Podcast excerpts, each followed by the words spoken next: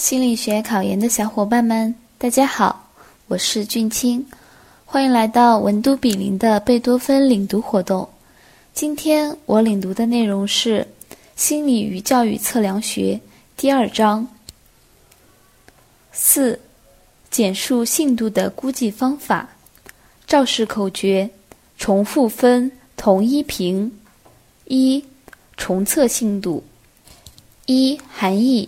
用同一个测验对同一组被试前后两次施测所得结果的一致性程度，又称稳定性系数，其大小等于两次测验分数之间的皮尔逊基差相关系数，估计测验跨时间的一致性。二、计算皮尔逊基差相关。三、条件：A. 所测特质需稳定。B. 遗忘和练习的效果基本上相互抵消，智力测验间隔六个月左右。C 两次施测之间，被试在所要测查的心理特质方面没有获得更多的学习和训练。四误差来源主要是时间间隔，还包括期间测验条件和受测者身心状况的改变，测验所测特质本身不稳定等。五评价：A 优点，能提供测验结果是否随时间而改变的资料，可作为预测受测者将来行为表现的依据。B 缺点，易受练习和记忆的影响，只适用于测量那些不会随时间变化而改变的特质。二副本信度：一含义。用两个平行的测验对同一组被试进行施测所得结果的一致性程度，两个副本同时连续施测的，这是等值性系数。估计测验跨形式的一致性，两个副本是相距一段时间分别施测的，这是稳定性与等值性系数（括弧信度最严格的检验，其值最低）。估计测验跨时间和形式的一致性。二、计算皮尔逊基差相关。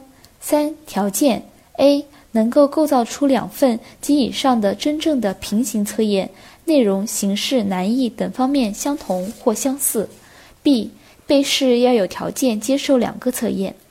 四误差来源：等值性系数的误差主要是由题目内容造成，被试方面的情形波动、动机变化等。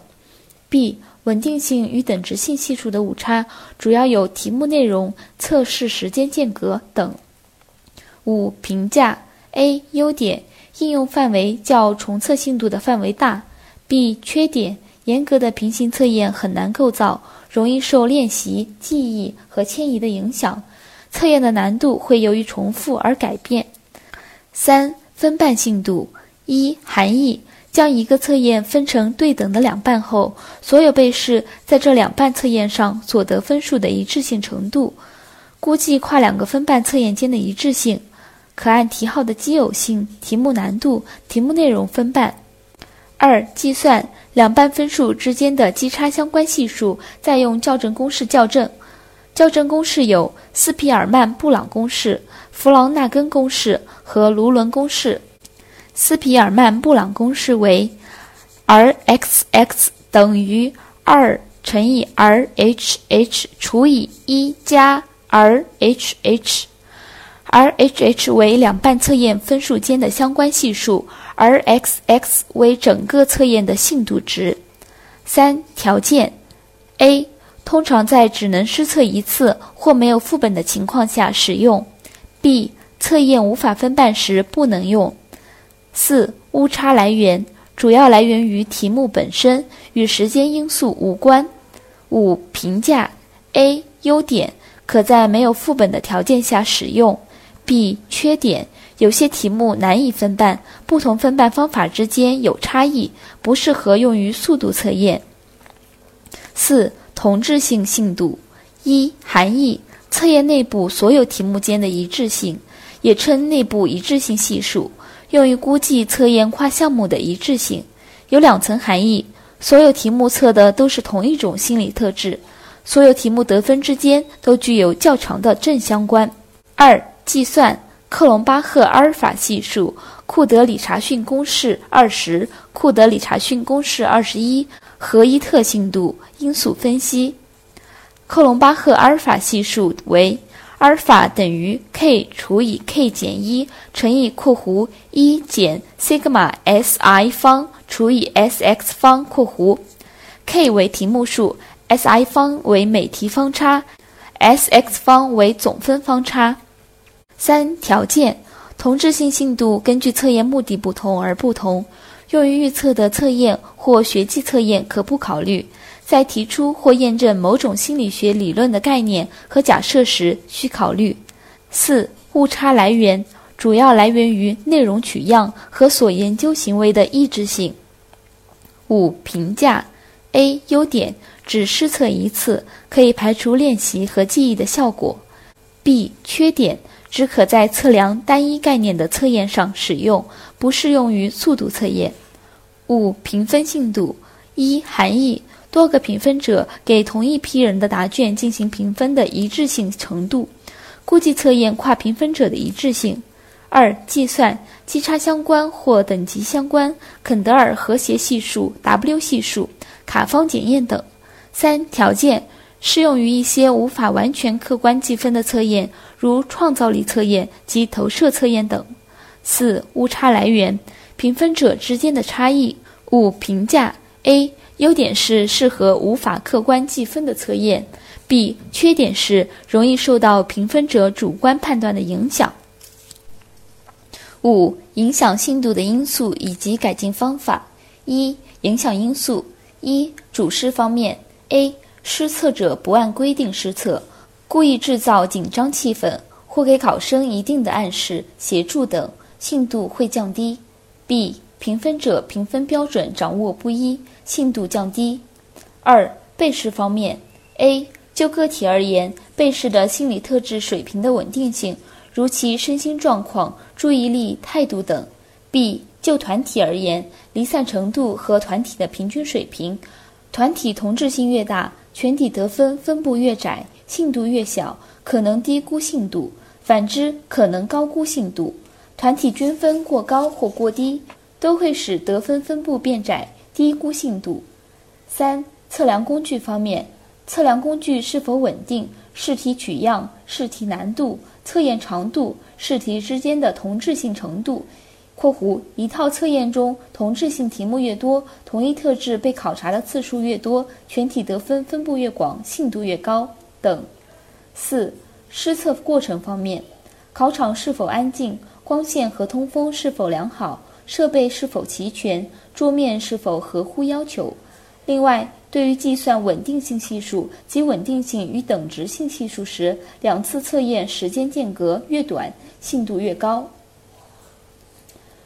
二、改进方法：一、主试方面，主试严格执行实测规程，评分者要严格按标准给分。二、被试方面，选取恰当的被试团体，提高测验在各同质较强的亚团体上的信度。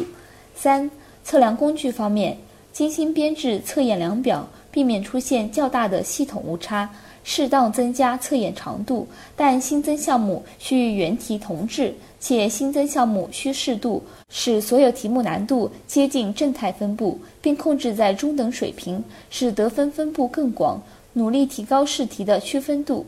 四、施测过程方面，施测场地按测验手册的要求进行布置，减少无关因素的干扰。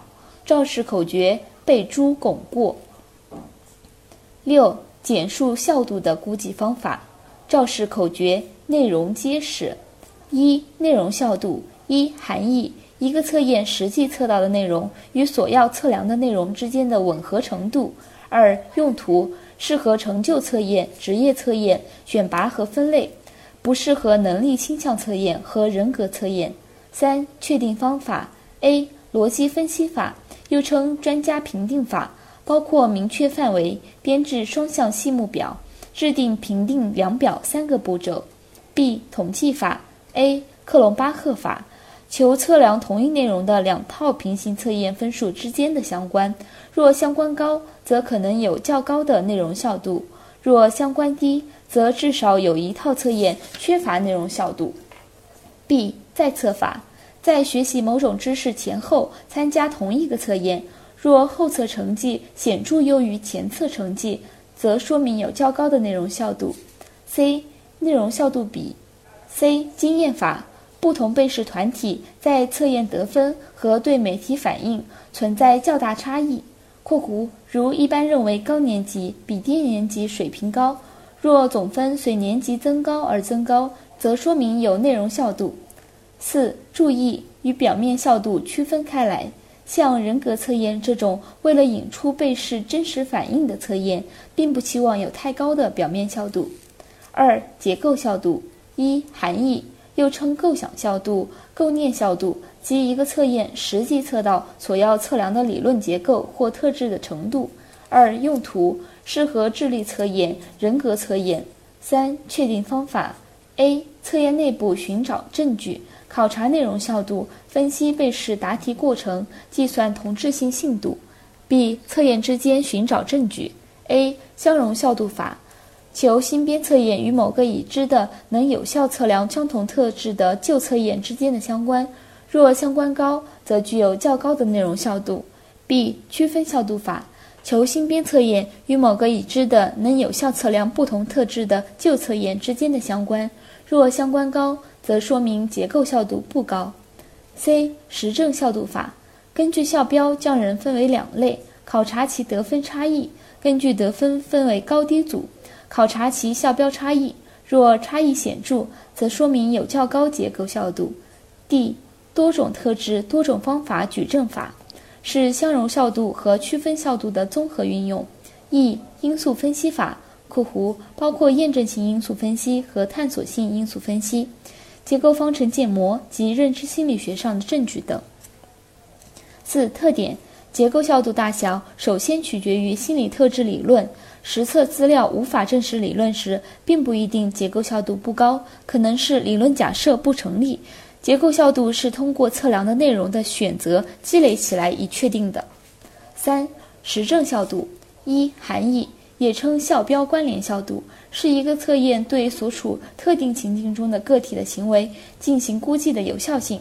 根据校标资料搜集的时间差异，可以分为同时效度（括弧校标资料与测验分数可以同时收集）和预测效度（括弧校标资料在测验之后根据实际工作成绩来确定）。二、用途。同时效度主要用于诊断现状，预测效度主要用于预测某个个体将来的行为。三、确定方法：A. 相关法，测验分数与校标测量的相关；B. 区分法，根据校标测量的好坏分组，回头分析测验分数的差异；C. 命中率，将预测员分数和校标分数制成双维图表，并将每个变量按水平分成若干档次。然后列出每个档次上的人数百分比，并从表中看出校标效度的高低。D. 命中率及基础率、灵敏度、确认度。假设测验是为了挑选出能力高的人，正命中率，真正被测验选对的人数占被选出来人数的比例，A 比（括弧 A 加 C）。负命中率，真正被测验淘汰的人数占所被淘汰人数的比例。D 除以括弧 B 加 D，总命中率正确选对和正确淘汰的比例 A 加 D 除以括弧 A 加 B 加 C 加 D，基础率符合筛选标准的群体占总体的比例 A 加 B 除以括弧 A 加 B 加 C 加 D，灵敏度真正被测验选对的人数占符合标准的人数的比例 A 除以括弧 A 加 B，确认度。真正被测验淘汰的人数占应被排除的人数的比例，D 除以括弧 C 加 D。当测验为了维护社会公平时，要注重总命中率；当测验用于提高学习或工作效率时，要注重正命中率。E 功率法。一般来说，使用测验所带来的好处应该大于使用测验所耗费的时间、精力和经费。四校标。校标是衡量一个测验是否有效的外在标准，通常指我们要预测的行为。